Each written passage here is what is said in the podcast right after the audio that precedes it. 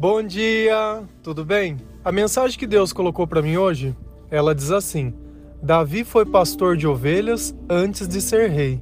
Deus prospera a quem persiste. Senhor, tende misericórdia de nós. Perdoa, Pai, todos os nossos pecados. Livra-nos de todo mal. Nos afasta de tudo aquilo que não vem de ti. Nós agradecemos, Senhor, por mais esse dia, por mais esse momento, pelas tuas palavras, pelo sacrifício de Jesus Cristo. Nós te louvamos, nós te bendizemos, nós te amamos. Envia, Pai, seu Espírito Santo para que tudo possa ser renovado, tudo possa ser transformado.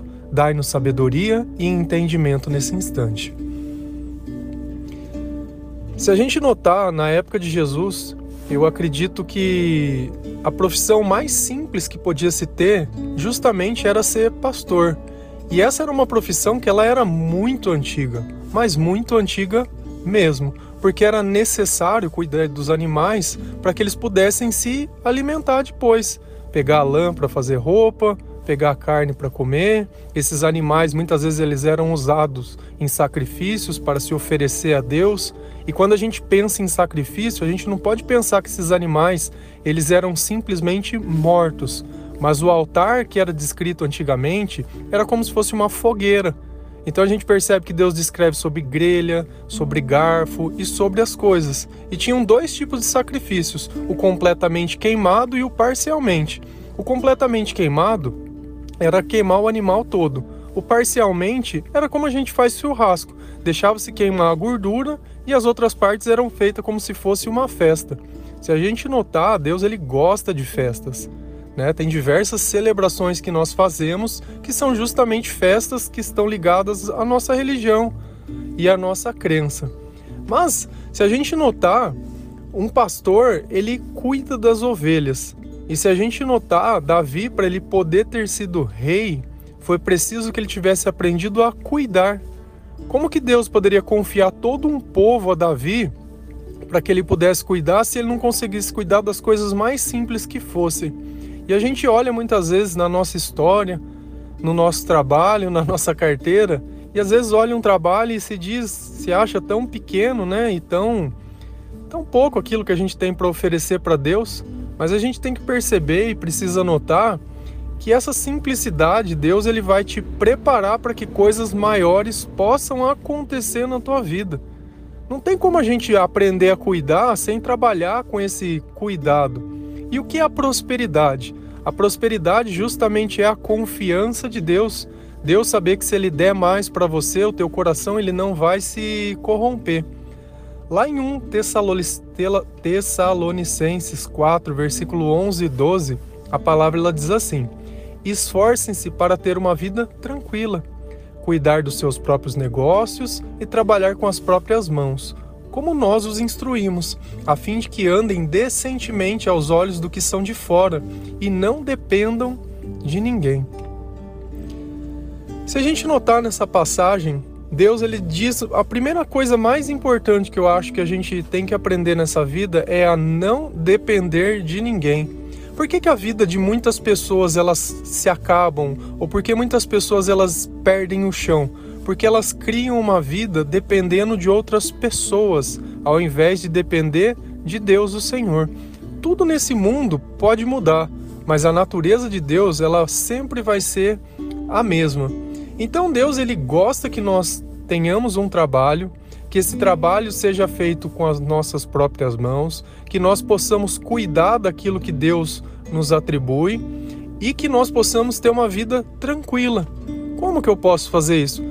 Não comprando mais do que eu preciso, não contraindo dívidas, porque eu acho que não tem nada pior do que você dever.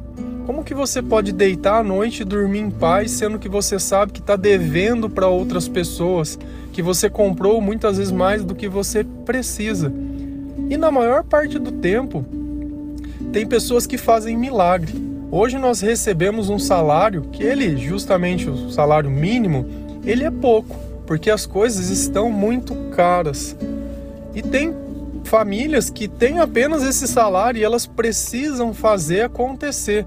Até nesse caso eu entenderia quando se tem uma dívida ou alguma coisa, porque de repente você tem muita necessidade, um aluguel, uma água, uma luz, e mais a comida e tudo mais.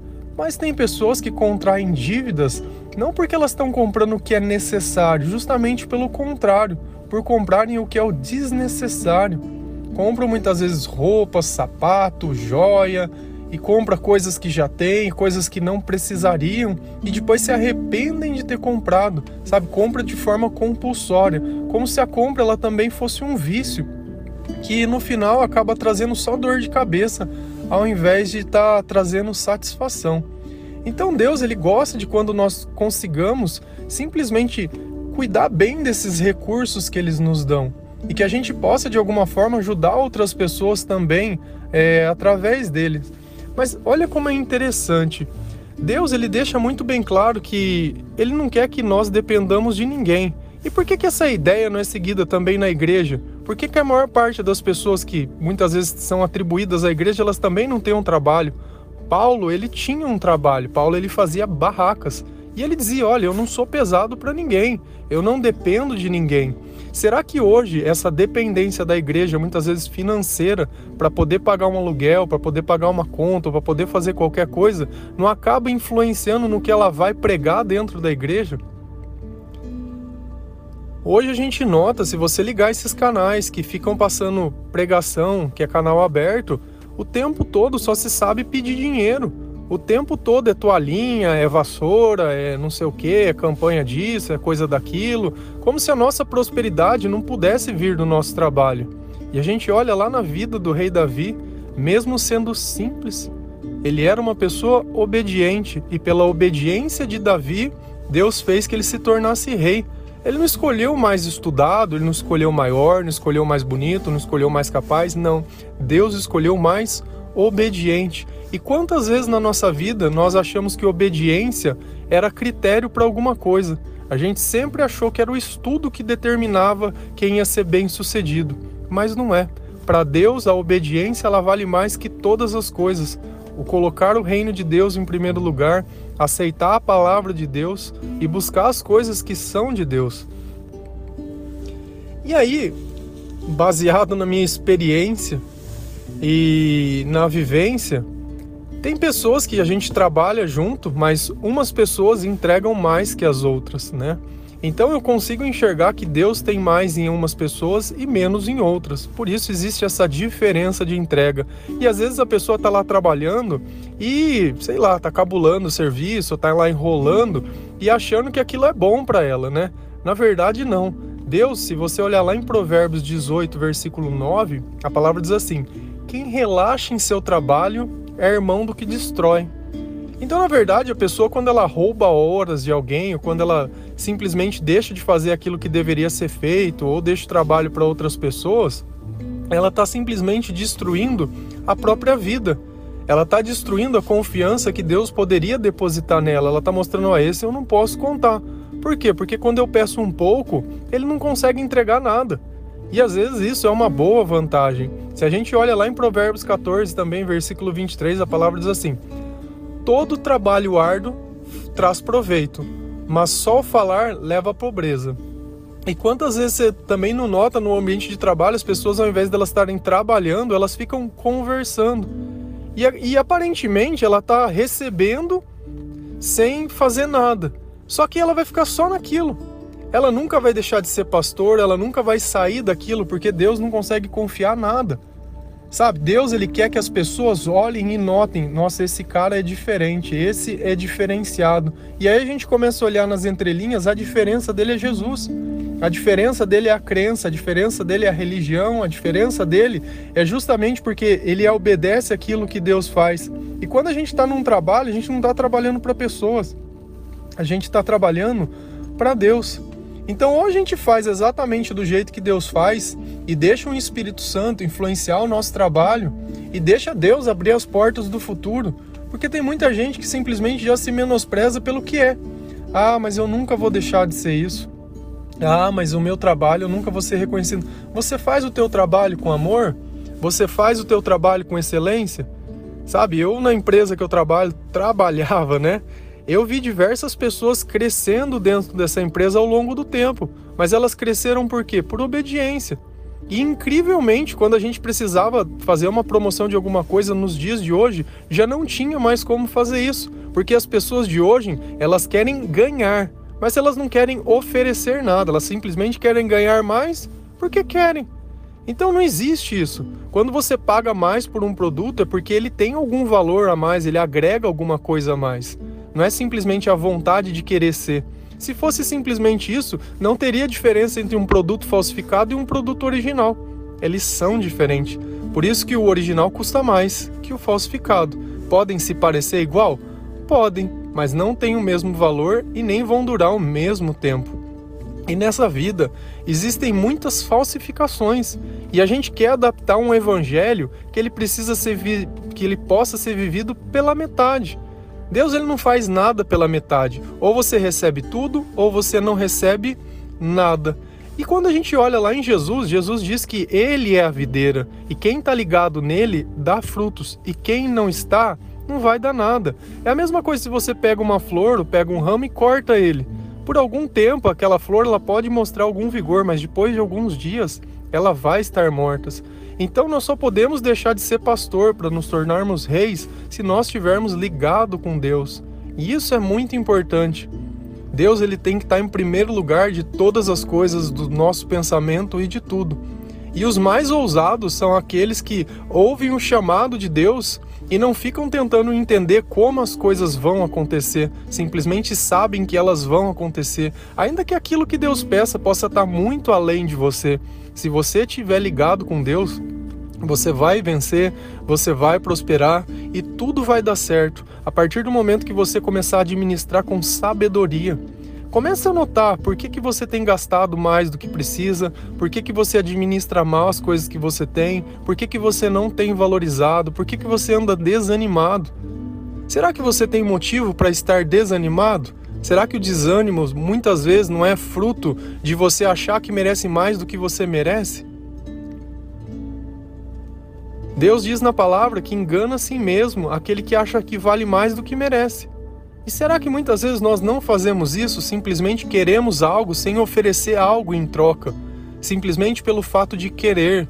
Ah, eu acho que eu mereço, mas por quê? Ah, porque eu acho. Não, porque seria muito bom. E aí, vamos trabalhar então, vamos conquistar? Não, não, isso dá muito trabalho. Eu gosto de receber, sabe? Vida boa para mim é tipo como se fosse vida de youtuber. Eu vou lá, eu me mostro lá, eu só quero a glória. Eu não quero saber como chegaram na glória. E aí como que chama isso? Eu querer o que o outro tem sem ter o trabalho que o outro teve, sem saber o que ele teve com Deus, sem saber nada. Isso chama inveja. E Deus ele vai lá na palavra e diz que a inveja, ela corrói os ossos.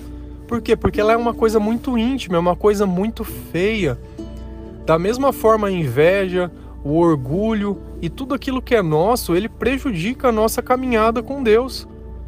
Então, o que, que adianta eu ficar sentindo esse tipo de sentimento, sendo que ele não traz nada para minha vida, simplesmente me afasta daquilo que Deus tem?